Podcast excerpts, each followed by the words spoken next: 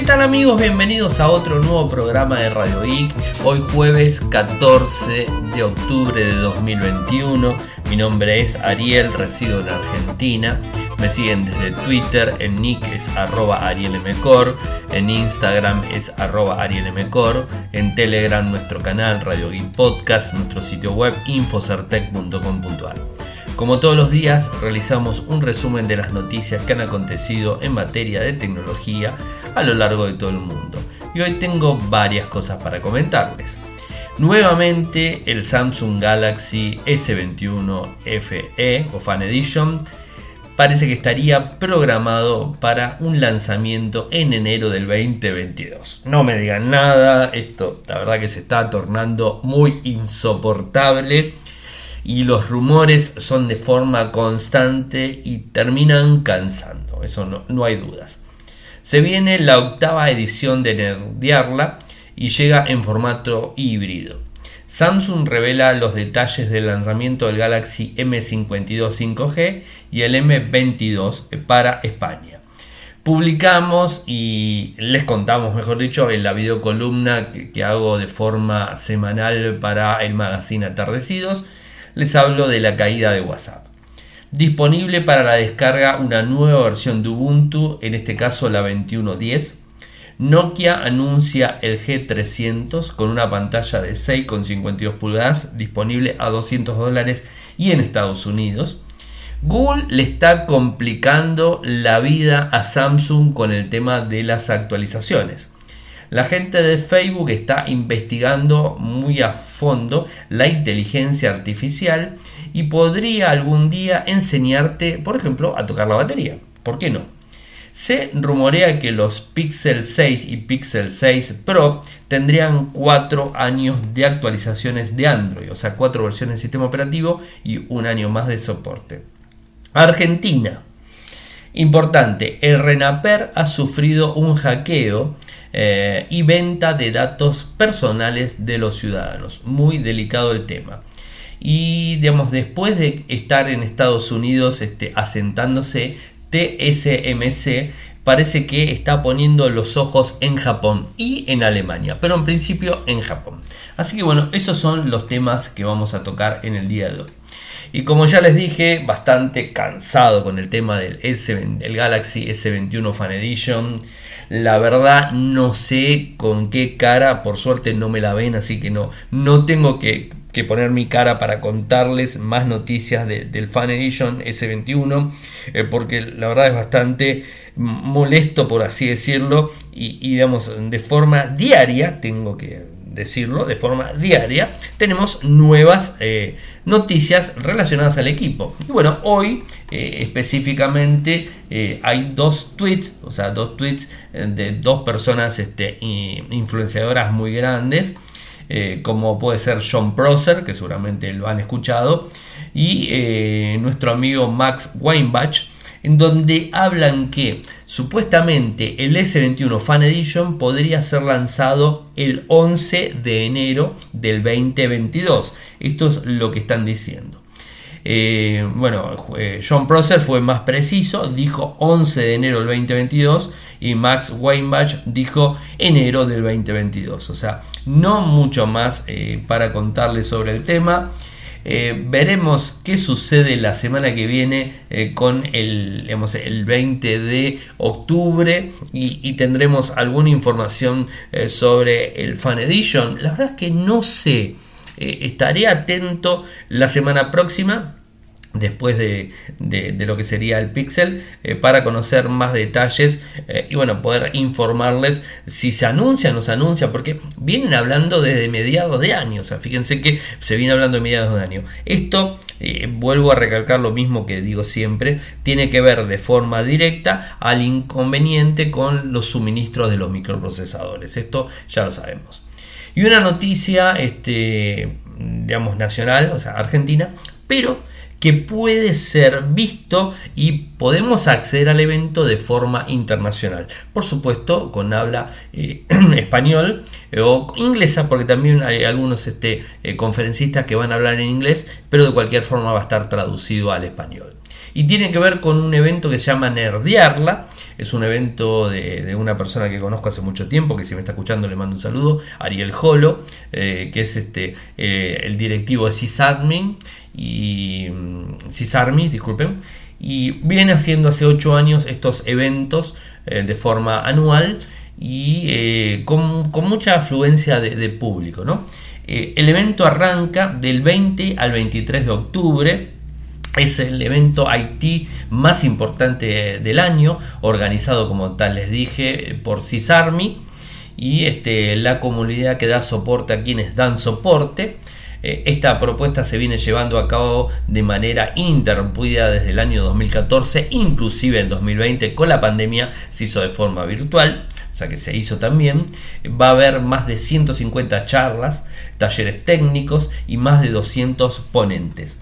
Bueno, eh, contará actividad para los más chicos y será 99% online para toda Latinoamérica. Eh, vas a poder entrar desde dónde? Desde nerdear.la. Nerdear.la, hoy lo publicamos en Infosartec, así que acceden directamente a, la, información desde ese lado. Eh, va a arrancar de 9 a 18 va a haber puntos apostados en, en Cava, digamos este, en Capital Federal, eh, bueno, donde va a haber entrevistas y un montón de cosas. Eh, cabe aclarar que el evento estará abierto al público general y que la entrada es libre y gratuita. Por otro lado, la interacción no se limita al mundo físico, los asistentes virtuales también podrán chatear en vivo con los disertantes y con otros participantes a través de la plataforma del evento. Va a haber, eh, se va a hablar del Internet pasado, presente y futuro, cómo evoluciona un lenguaje, Doug Malroy y Brian Kerningan, eh, charlar con John Romero, privacidad sin monopolio, 30 años de Linux, esto la conferencia la va a dar que está muy interesante, John McDowell eh, digamos es clásico así, bueno va a haber eh, un, un, movimiento muy bueno, yo particularmente la voy a estar siguiendo, se registra nuevamente desde Nerdear Ahí se registran y pueden acceder al evento. Eh, recuerden eh, que el evento se realiza del 20 al 23 de octubre de forma gratuita y para Latinoamérica o para todo el mundo. Hay que digamos, este, eh, acceder al evento, los que me están escuchando, inclusive en España, en México, lo que bueno, obviamente México es Latinoamérica, pero bueno, pueden acceder sin ningún tipo de problemas. Y seguimos con Samsung parece que revela nuevos equipos Galaxy M52 que este 5G y el M22 para España. Dispositivos interesantes, por cierto, eh, que van a estar disponibles eh, con prepedido en, en el país el 18 de octubre al 1 de noviembre. Los teléfonos eh, tendrán un precio de 369 euros para el M52 y 209 para el M22. Em, digamos, el, periodo de precio es ese y después van a subir, van a trepar a 4.49 y 2.59. Son equipos interesantes eh, con características básicas, van a estar disponibles en Amazon, en PC con componentes y bueno, un montón de lados más. Así que bueno, les paso la información para que accedan al dato. Y como bien les conté, el día miércoles pasado, no, este miércoles, disculpen, este miércoles eh, grabé, digamos, salí en vivo en el, en el, digamos, en, el magazine, eh, donde eh, hablan de, todo un poco. Bueno, a mí me tocó hablar en mi columna Tech de tecnología y hablé de lo que sucedió con WhatsApp, de Instagram y de Facebook, cuál fue el problema, los diferentes temas conspiranoicos que se estuvieron hablando. De cualquier forma, el día lunes hablé también del tema aquí en Radio Geek, pero bueno, si quieren ver el video, ahí lo tienen disponible. Y la buena noticia para los usuarios de Linux y más específicamente de Ubuntu es que Canonical hoy lanzó la versión Ubuntu 21.10 que dice que es el entorno más productivo eh, para desarrolladores nativos de la nube e innovadores de inteligencia artificial, eh, digamos, eh, los dispositivos en sí. ¿Qué es lo que dice Canonical? A medida que el código abierto se convierte en un nuevo valor predeterminado, nuestros objetivos es llevar a cabo eh, Ubuntu a todos los rincones de las empresas, eh, ya todos los lugares donde desarrollan quieren innovar, así lo dijo Matt Shutterworth. Desde las nubes públicas más grandes hasta los dispositivos más pequeños, desde servidores DGX hasta estaciones de trabajo Windows WSL. El código abierto es el trampolín para nuevas ideas y Ubuntu hace que ese trampolín sea seguro y consistente. Utiliza Genome 40, o sea, está muy bueno. Como navegador por defecto es Firefox de Mozilla, eh, por supuesto tiene también, eh, entorno de desarrollo de Windows eh, con la compatibilidad con Windows para Linux, su sistema de Windows para Linux, el WSL, o sea, para poder utilizarlo sin ningún tipo eh, de problemas el mismo.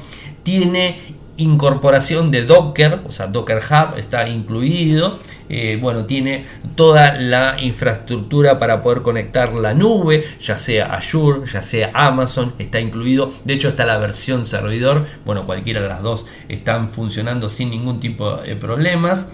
El kernel es el 5.13. Eh, Ubuntu 21.10 agrega soporte para el kernel Electric Fence eh, con detector de errores de memoria, de ejecución de diseño para entornos de producción.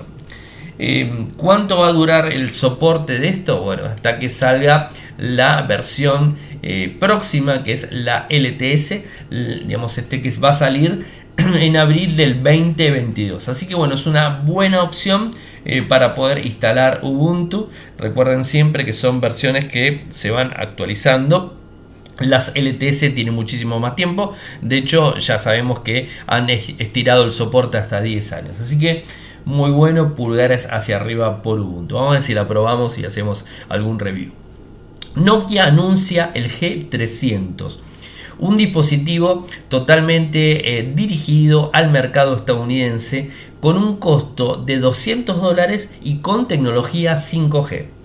O sea, hablamos de un equipo con una pantalla de 6,52 pulgadas, una resolución HD 720p, una muesca en B que alberga una cámara de selfie de 8 megapíxeles, biseles medio gruesos, eh, pero digamos este eh, se ve bien la pantalla.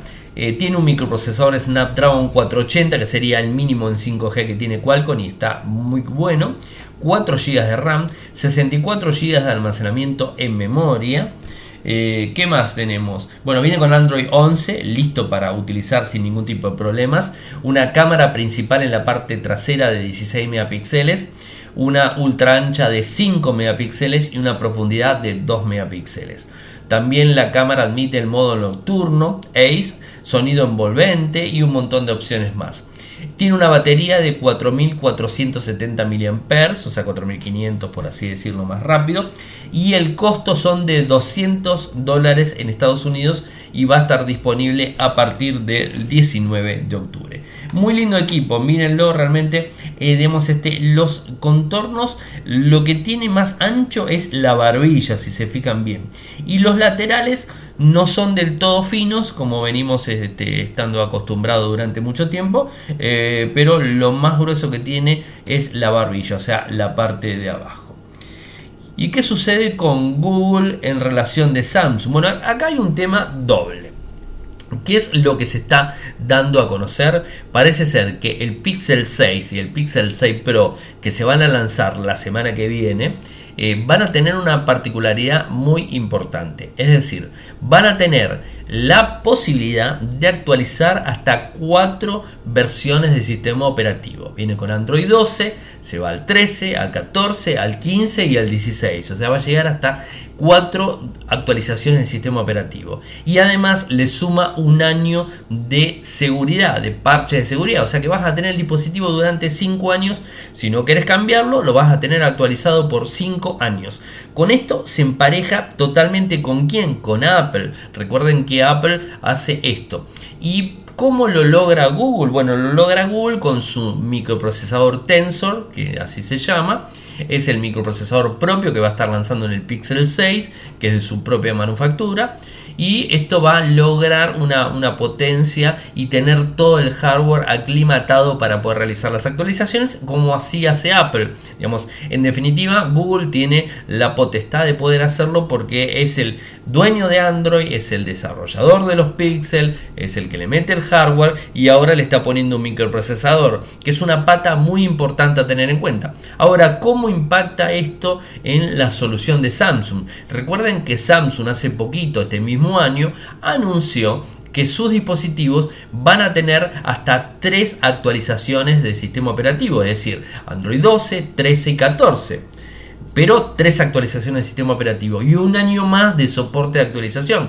Hasta el momento era inclusive eh, más actualizables los dispositivos de Samsung que los Pixel, o ahí estaban, pero de los fabricantes, excepto Pixel o excepto Google, eran los que más brindaban soporte. Bueno, ahora Google lo va a dejar de lado y lo va a pasar por dos años. O sea, realmente fuerte esta, situación. O sea, no va a ser el que brinde más soporte, sino el que lo va a brindar es Google. Y como bien les decía, se va a estar emparejando eh, con la gente de, Apple, con sus iPhone y con sus iPad, eh, que les brinda una actualización de 5 años. A mí me parece muy bueno creo que eh, va a generar muchísimo ruido en el mercado y quizás este, el, tema más importante a tener en cuenta y lo que más se está esperando o, quizás eh, puede pegar de forma eh, negativa es que los píxeles no están distribuidos de forma mundial, sino en las grandes ciudades del mundo o en los países más grandes, más evolucionados en donde se, se difunde. Más allá de todo eso, inclusive en Argentina, por un importador podemos comprar directamente los, los píxeles, o sea, lo podemos comprar los píxeles. Eh, pero bueno, tenemos la, digamos, los problemas clásicos que no son los mismos costos que se puede llegar a vender en Europa, que se puede llegar a vender en el Reino Unido o que se vende en Estados Unidos como país obviamente donde hace cabecera y que es Google. Así que bueno, estaremos atentos a esta, esta situación y esperemos que con este empuje los demás fabricantes eh, brinden actualizaciones de, de soporte de sistemas operativos, de versiones de sistemas operativos en más equipos y no solamente se queden en uno o inclusive en ninguna actualización de sistema operativo como muchos fabricantes hacen. Y una noticia que me llamó muchísimo la atención y tiene que ver con esto de la inteligencia artificial y Facebook. Bueno, Facebook está trabajando de forma muy fuerte en un proyecto llamado Ego 4D, que permite que la inteligencia artificial comprenda y interactúe con el entorno en una perspectiva en primera persona de la misma manera que lo hacen los humanos. Es decir, ¿qué es lo que ha hecho Facebook? Acá les paso las palabras oficiales.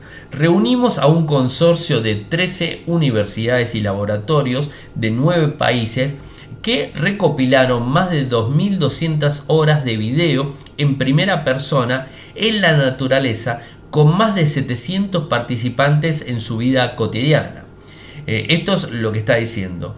Eh, lo que están haciendo es de Estados Unidos, Reino Unido, Italia, India, Japón, Arabia Saudita, Singapur, eh, Ruanda, Colombia, grabaron videos de ellos mismos haciendo tareas diarias, como practicar deportes, ir de compras, hacer jardinería, salir, tomar, comer, bueno, todo este tipo de cosas. Lo que hicieron fue juntarlo en un compendio y volcarlo en esta nueva tecnología Ego 4D. ¿Y qué es lo que quiere hacer realmente con esto? Es eh, adelantarse a determinadas acciones y que el, el desafío es desarrollar asistentes de inteligencia artificial más inteligentes y útiles que incluyan que memoria episódica, pronóstico, manipulación de manejos y objetos, o sea, obviamente con robots, eh, diarios audiovisuales, interacción social. Esto es lo que están buscando.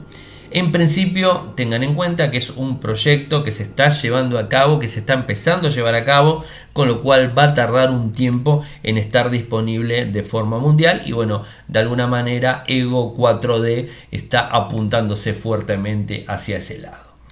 Em, Argentina y el RENAPER, bueno, el RENAPER que tiene que ver con, digamos, este, eh, el registro nacional de las personas, más allá, siglas más, siglas menos, eh, ha tenido una filtración muy grande No voy a entrar a tocar temas políticos, ustedes ya saben bien lo que opino de los temas políticos y cómo manejan en nuestro país, en Argentina, es bastante complicado. Eh, pero realmente creo que hay, una, cuestión de fondo en donde los asesores eh, que, tienen este, los políticos en sí no tienen todas las luces muy bien puestas y están basados en una facción política eh, digamos, este, de gente muy joven que quizás no tiene los conocimientos fuertes eh, para llevar adelante determinadas acciones. Y más cuando se trata de, un ente eh, que guarda toda nuestra información, o sea, guarda lo que tiene que ver con el número de documento, el pasaporte, nombre, apellido, dirección, bueno, sexo y un montón de datos que hace realmente el RENAPER, ¿no? que es justamente lo que está haciendo. Hay una denuncia que está volcado de varios abogados eh, y que están ameritando la intervención urgente de la Agencia de Acceso de Información Pública y Unidad Fiscal especializada en ciberdelincuencias en caso de corresponder, además de, destacar que se hace necesario en la República Argentina actualizar la normativa vigente de la ley 25326 porque nuestros datos personales deben estar eh, debidamente protegidos y no lo están haciendo. Por supuesto, el RENAPER niega el hackeo, inclusive el presidente argentino también lo negó, o sea, negaron, son negadores compulsivos, o sea, esto no hace falta ni que lo diga para que me escuche, ya sabe lo que pienso de vuelta. El RENAPER detectó el uso indebido de una clave otorgada a un organismo público y formalizó una denuncia. Lo cierto es que le están eh, tirando la culpa a una persona, pero bueno, evidentemente acá hay un problema muy grave, eh, cómo manejan los datos y como bien les digo, o sea, para ir resumiendo el tema, como bien les digo, eh, es, es un tema de que no están las personas idóneas en el lugar que tienen que estar.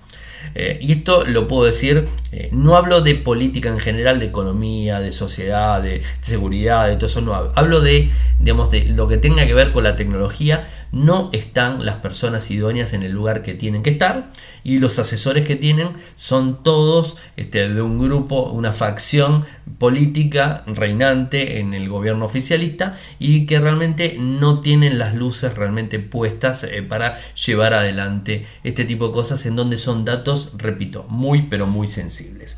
Y me queda la última para contarles y no es muy larga, hoy el programa quizás un poco más corto de lo normal. Eh, tras haberse asentado TSMC en Estados Unidos, de hecho, están, eh, esperen que no recuerdo el lugar, esperen que acá lo leo, porque no recuerdo, en Arizona. Están ampliando, digamos, este, poniendo una planta de microprocesadores.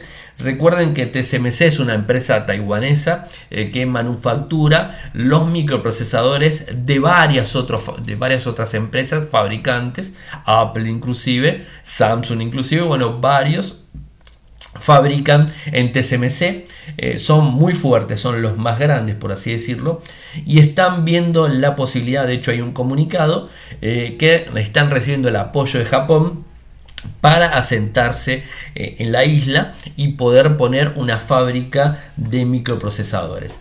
¿Cuándo sería la fecha? Bueno, la fecha sería en el 2024 eh, y estarían hablando de tecnologías en principio de 22 y 28 nanómetros en su comienzo. Lo que esto significa es que estarían alineadas 100%, por ejemplo, por decir algo, a la tecnología de Sony de cámaras, porque utilizan esta misma tecnología. Desconocemos si Sony tiene algo que ver en esta implementación de TSMC en Japón, pero bueno, de alguna manera eh, es necesario abrirse y no solamente quedarse en Taiwán, sino que ir a otros países para empezar a producir. Es una planta y cuentan con todo el apoyo de Japón para llevarlo adelante en el 2024. O sea, arrancarían en el 2022, según lo que dice Nikkei Asia, no es cosa mía, Nikkei Asia es el que lo dice, eh, y estos son eh, datos puntuales del, CEO de, de, TSMC, que es eh, Wei, eh, que habla directamente eh, en relación a poder ampliarse por el gran problema de la crisis global de semiconductores que está habiendo. Y el otro punto también que están hablando eh, para lo que tiene que ver eh, ampliarse a Europa es Alemania. O sea, están mirando a Alemania con ojos eh, ahí medio apuntados para poder asentarse en ese país y poner una planta en Europa. O sea, en Estados Unidos, en Arizona, están trabajando, van a trabajar el año próximo en Japón y están viendo para poner una planta en Alemania. Van a ser los grandes fabricantes de manufactura de microprocesadores en el mundo, TSMC. Esto no me cabe la menor duda.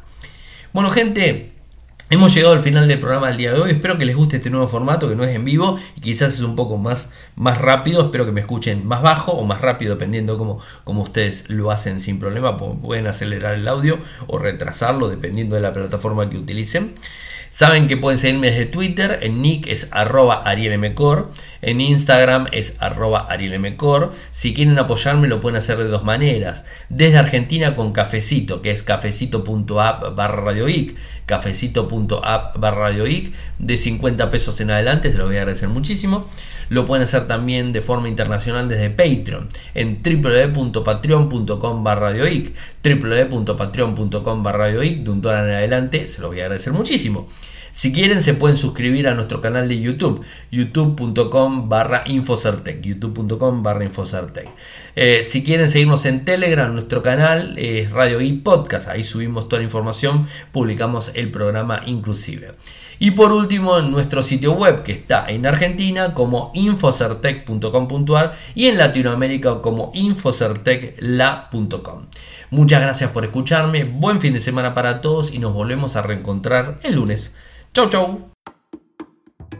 Toyoko ofrece cursos de programación y servicios de desarrollo de software a medida. Para más información ingresar a toyoko.io podés editar tu libro digital en Infocertec. Encontrá más información enviando un correo electrónico a info.infocertec.com.ar. Para auspiciar en Radio Geek Podcast, pueden enviar un correo electrónico a la cuenta info.infocertec.com.ar.